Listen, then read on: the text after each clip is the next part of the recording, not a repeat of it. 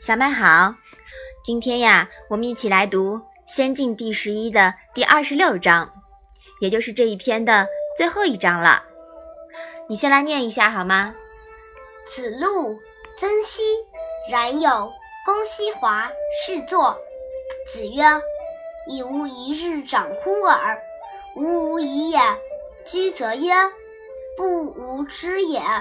如获之耳，则何以哉？”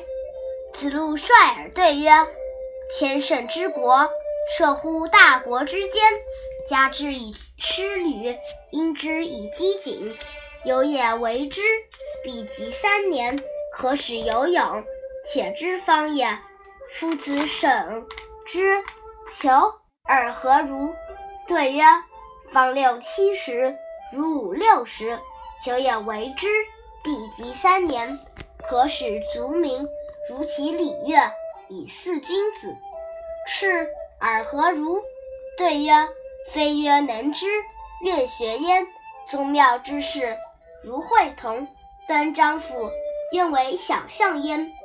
典尔何如？鼓瑟兮，坑尔舍色而作。对曰：异乎三子者之传。子曰：何伤乎？亦各言其志也。曰：莫春者，春服既成，冠者五六人，童子六七人。欲乎沂，风乎舞雩，咏而归。夫子喟然叹曰：“吾与点也。”三子者出，曾皙后。曾皙曰：“夫三子者之言何如？”子曰：“亦各言其志也已矣。”曰。夫子何审有也？曰：为国以礼，其言不让，是故审之。为求则非邦也与？安见方六七十，如五六十而非邦也者？为赤则非邦也与？宗庙会同，非诸侯而合。赤也为之小，孰能为之大？妈妈，曾皙是谁呀？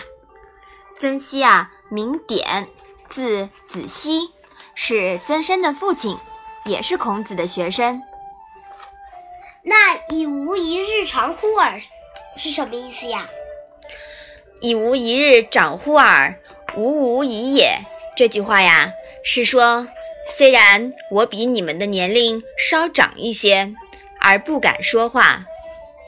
那居是什么意思呀？居啊是平日的意思。那则何以哉是什么意思呢？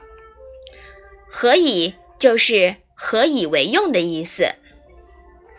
率尔又是什么意思呀？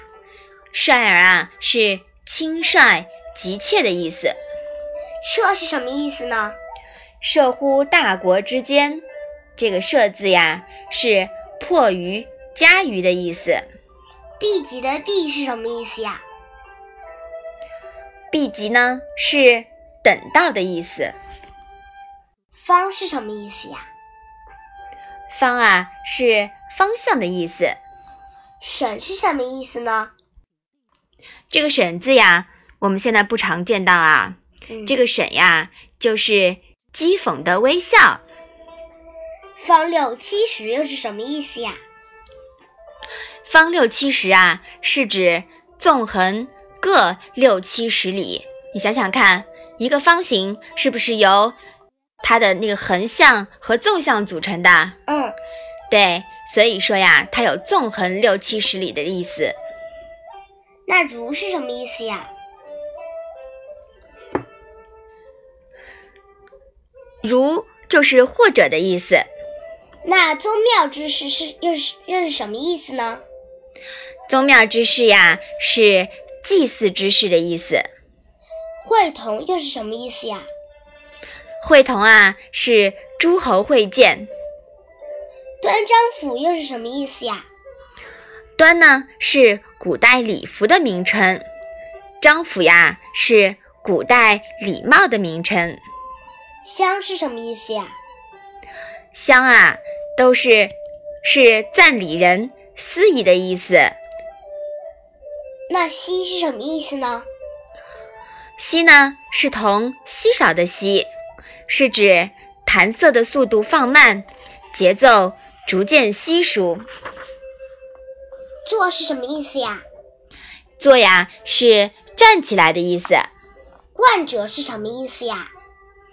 冠者呀，我们以前说过的，就是成年人的意思。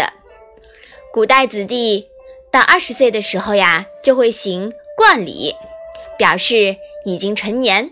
你看过冠礼的录像对吗？嗯，对，冠礼呀是古代人非常重视的一项礼节。那一呼折是什么意思呀？呃，折是水名，发源于山东南部，流经江苏北部入海，在水边洗头面手足。五鱼是什么意思呢？鱼啊，是一个地名，原来是祈天求雨的地方，在现在的山东曲阜。这一章又是什么意思呀？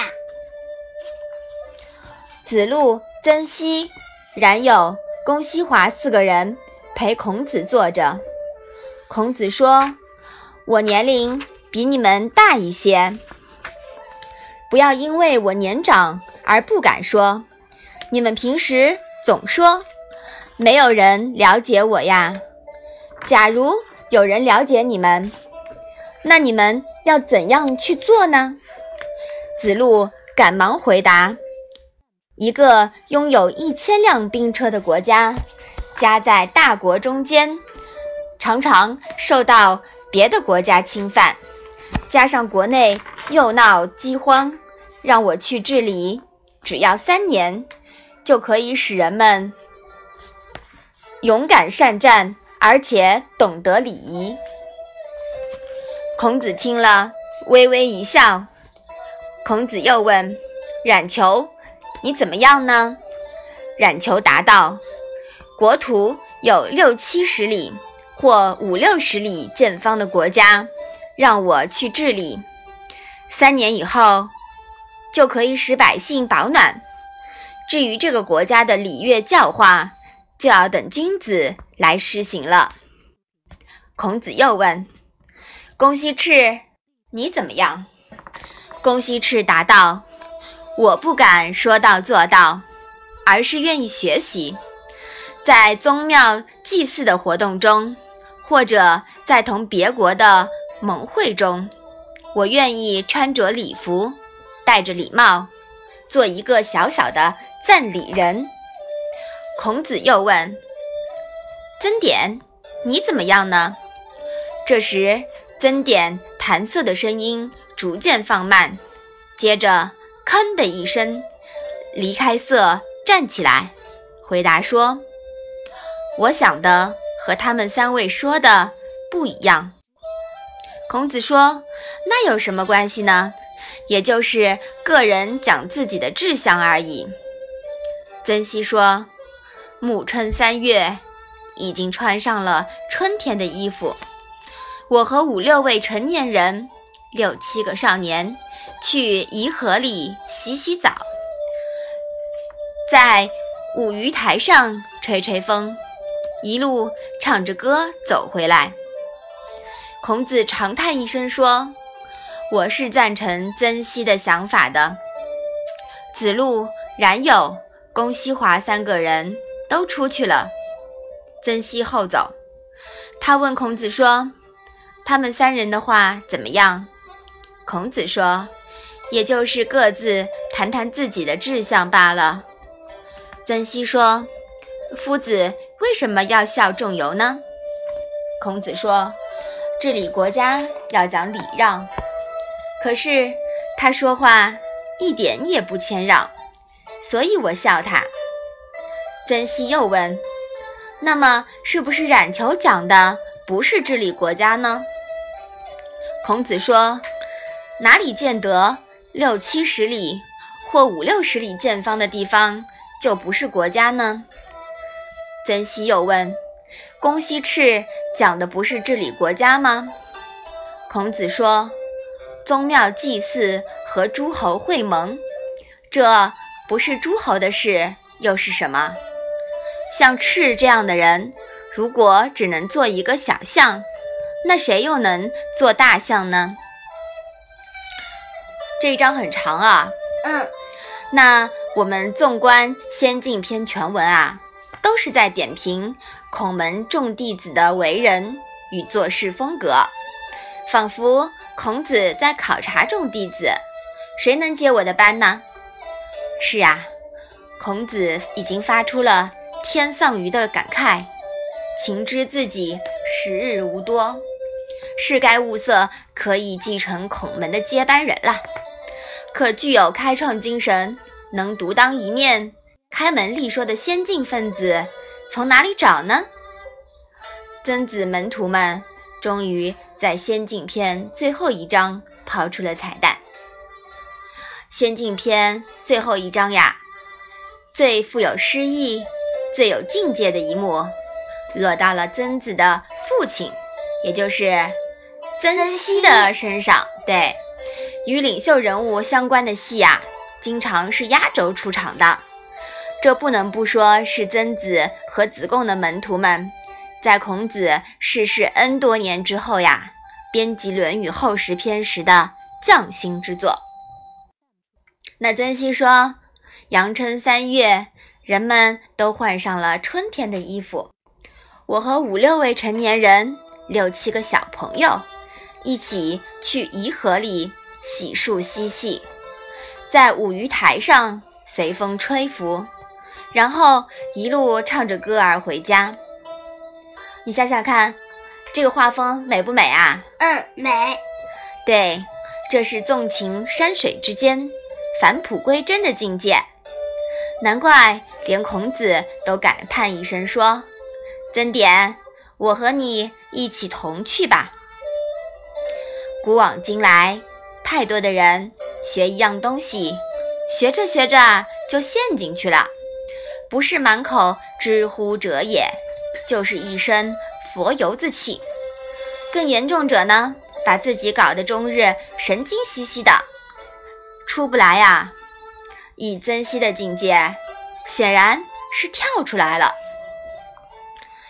那我们说，真正极门了的弟子，才有实力接过孔子的班。